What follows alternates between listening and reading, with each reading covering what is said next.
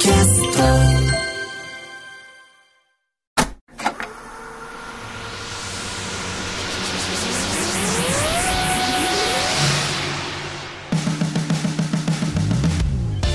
こんばんは浦郷エリカです。これからさらに加速するであろうベンチャー企業に注目するベンチャー企業キュレーションプログラムブースト。メインパーソナリティはウーム株式会社ファウンダーの鎌田和樹さんです。よろしくお願いします。よろしくお願いします。えーこの番組のコンセプトの一つとして鎌田さんにはリスナーの皆さんと同じくこれからお話を伺う企業についてあえて予備知識なしで臨んでいただきます。さて今週のゲストは株式会社アババ代表取締役社長久保俊樹さんです。よろしくお願いします。よろしくお願いします。えーまずは久保さんの手掛ける事業サービス内容を一言でお願いします。はい、えー、と新卒の採用においてあの最終面接で落ちてしまった学生さんと、まあ、企業さんのマッチングを手掛けている会社になります。なるほど。先ほどあのウームさんも使っていただいてますよってことだったんで そこら辺かなと思ったんですけどよかったですほとんど正解でしたね。これでも改めて、はいすみません僕があの採用を全部やってたわけじゃないので、あの改めてサービスのことをお伺いしたいんですけども、はいまあえー新卒っていうともちろん一次面接二次面接うん。どこの会社でもあって、はい、それでこうう最後まで行ったけど落ちちゃいましたと。はい、っていう人たちを他の会社だとどうですかってマッチングさせていくってことですか？そうですね。あの最終面接まで進むということは、まあ、ある程度あの人としての能力であったりとか、まあ、そういう部分は評価できていて、まあ、その会社との相性かなというふうにも思っているのでそういう方たちがまた一からやり直しをするのではなく、まあ、例えば書類選考一次面接でうちおいでよとか、まあ、そういうスカウトが送れるようなサービスになっております。うんで企業側から本人たちにスカウトできると。はいおっしゃる通りです。本人たちはどっかに行きたいっていうことはないんですか？そうですね。基本企業様からのお声掛けによって始まるサービスになっているので学生からという、えー時空ではないですね。まあでもそういう企業からすると最終的にじゃあ今年20人取りたいんだって言っても、なんか別にだからといって面接甘くするわけじゃないから結果的にはそうです15人になっちゃいましたみたいな、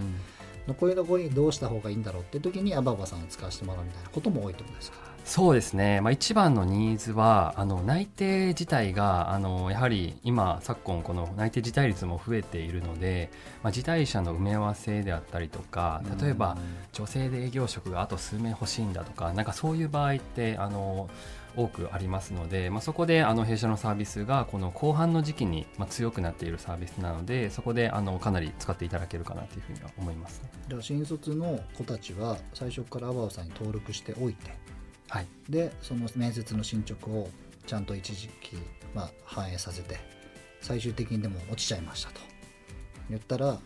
そこに対してもそのリストが出来上がっててはい。企業さんはアプローチをしまくるみたいなそういう感じですか？そうですね。おっしゃる通りまず一つ学生が登録して自分でまあ情報を更新するっていうところが一つ登録の仕方としてはあるんですけどもこのサービスのまあミソというか、まあ、一番ちょっとお伝えしたかった部分としては、まあ、起業したきっかけにもつながるんですけれどもあの僕が大学4年生の時に友人がとある会社さんの最終面接であの落ちてしまってあのちょっとショックで鬱になってしまったと。いうのがあったので、まあ、その積み上げてきた頑張りとか時間とか努力をなんとか評価してあげたいなっていうのがまず一つとであとはその落ちてしまった会社さんのことを、まあ、悪く言ってしまったりとか嫌いになっている姿も見ましてこの不採用が何か次に変えつながるものに変えれないかなというふうなところを思いましてあのいろんな企業さんと提携してるんですけども不採用の連絡を送るときにその弊社のサービスのこともそこに添えていただいてるんですね。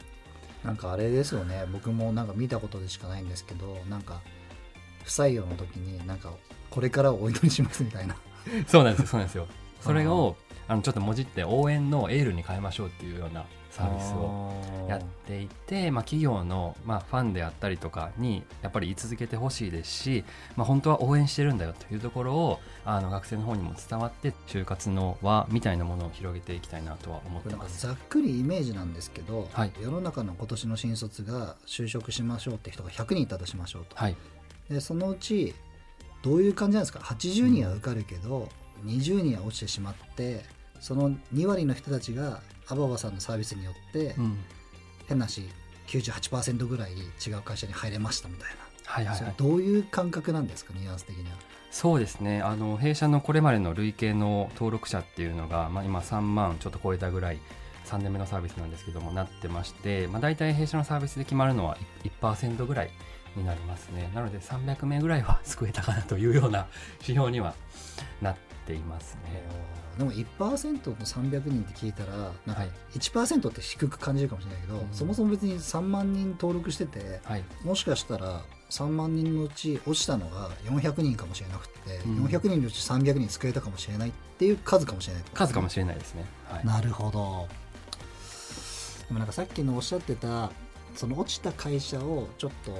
嫌になってしまうみたいな、うん、ちょっとなんか男女の恋愛と一緒にするのも違うかもしれないけども別になんか好みじゃないですか。そうなんですよとかおっしゃる通りそのこの人めちゃめちゃ優秀だとしても、まあ、本当に優秀だったらっていうのはちょっと難しいかもしれないけどもでもどうしても今年は女性の営業職を5人取りたいっていった枠にははまんなかったとか、なんか本人のスキルじゃないところの何かしらそのテーマというのも変ですけども、うん、それでなんか会社のことを嫌になるっていうのもそうだし本人が自信をなくしちゃうっていうのが一番なんかやってほしくないことですよね。そうですね最終面接なので、うん、あの去年今年なんかレベルが高すぎてちょっとこの子落ちてしまったなとか本当に相性であったりとか惜しいなっていうところがあるのでで本当にせっかく1回接点を持ったので例えば本当に送り出してあげることでもう1回 2, 2年後3年後に再チャレンジしてくれたりとか、まあ、そういうご縁がつながっていけばいいなというふうには思っています。なんか日本を元気にしようって文脈で言った時に、はい、もちろん起業家が増えることって絶対的にいいことだと思うんですけど、はい、何も知らずに起業家が増えるよりも僕はある程度企業で学んだ後に起業するべきだって僕は思ってるタイプの人間なんですよね。自分自身もそうなんで。はい、でなんかもう一個でなんか必ずこういういい会社に入らなきゃいけないかっていうとぶっちゃけすごく世の中ではいいと言われてる上場企業に入っても日の当たらない席かもしれないし、うん知らない会社かもしれないけどすごく OJT の中でバシバシこうね日々成長していくかもしれないしそれ分からないじゃないですか、うん、まあ、でもどちらにしろ僕は誰かに教えてもらいながら仕事をしていくっていうのはすごく成長する機会としてはいいなって思ってるんですけどやっぱその入り口のところで、うん、先ほどの通りまあ本当に相性でつまずいてしまってなのかその機会を失ったりとかしてなんかチャンスが減っていくっていうのはすごく嫌だなと思っててそういう意味では久保さんがやられてることってなんかすごく根幹を支えていくような実はその企業からすると、まあ、レプテーションとかいろんなものとかもちろん採用人数をカバーしたいとかあると思うんですけど何よりもそういう新卒を救っていくそこのなんかポジションに久保さんがやってることっているんじゃないかなって思いました。なんかね、久保さんのサービスを通して学生の皆さんもだし企業にとってもだし、まあ、両方にとっていいサービスだと思うんでぜひ広がっていってほしいなって思いました。ありがとうございました。ありがとうございました。ということで今週のゲストは株式会社アババ代表取締役社長久保俊樹さんでした。ありがとうございました。TBS ラジオブーストは Spotify など各種ポッドキャストでも配信中です。それではまた来週お会いしましょう